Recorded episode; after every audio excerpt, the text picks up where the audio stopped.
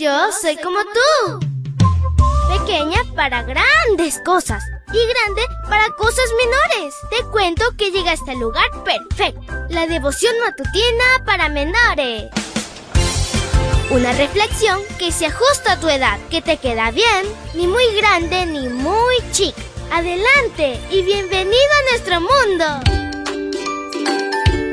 Hola, hola mi príncipe y princesa de Jesús. Es súper fantástico iniciar este lindo martes contigo. Disfrútalo en compañía de nuestro Padre Celestial. Te saluda tu amiga Linda.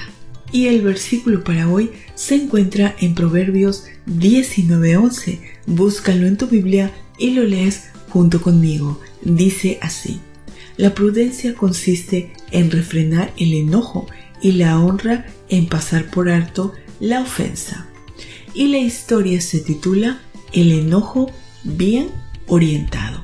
Por sí mismas, las emociones no son malas si estás viendo un juego de fútbol entre dos selecciones en que ninguna de las dos representa a tu país, el juego te parecerá aburrido. En cambio, si una de las dos representa a tu país, el juego te parecerá emocionante. Si ganaron podrías estallar con alaridos, si perdieron podrías expresarte con enojo y frustración. El enojo es una emoción negativa, cuando se sale de control.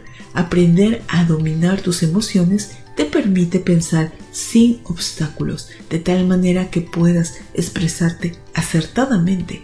Lo interesante con el enojo es que muchas personas se enojan por asuntos triviales. El resultado de una investigación demostró que algunos se enojaban por el ruido que producía su compañero cuando masticaba el chicle, otros porque sus amigos caminaban muy lento y unos más por el tipo de música que se escuchaba en casa. En esencia, si te das cuenta, gran parte de las razones de nuestros enojos tienen que ver con lo que a mí me desagrada, así que el enojo es una expresión de nuestro egoísmo.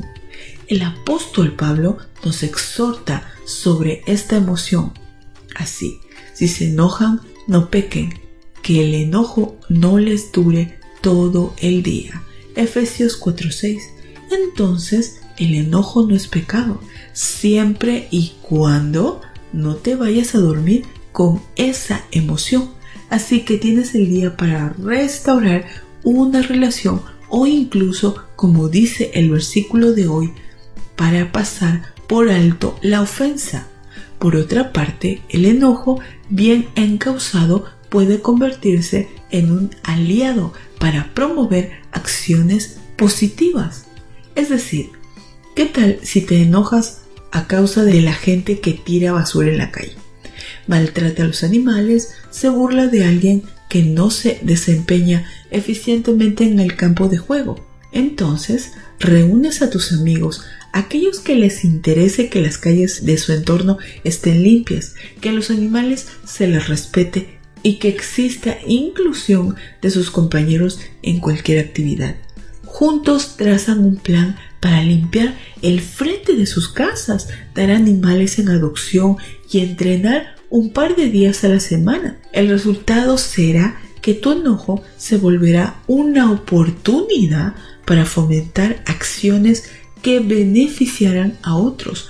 Un enojo así no tiene ni una pizca de egoísmo, en cambio se convertirá en bendición. Querido Dios, queremos pedir tu ayuda para que tu Santo Espíritu pueda tocar nuestro corazón, que pueda darnos amor, paz, benignidad, bondad, mansedumbre, dominio propio, Señor, paciencia con los demás y que si tenemos el problema del enojo, sana nuestro corazón, nuestra mente y que podamos ser de bendición para otros. Te lo pedimos en el nombre de Cristo Jesús. Amén y amén. Abrazo tototes de oso y nos vemos mañana para escuchar otra linda historia. Hasta luego.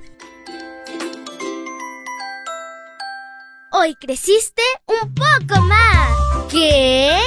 porque crecer en Cristo es mejor. La matutina de menores llegó por el tiempo y dedicación de Canaan Seventh Day Adventist Shores and Dear Ministry.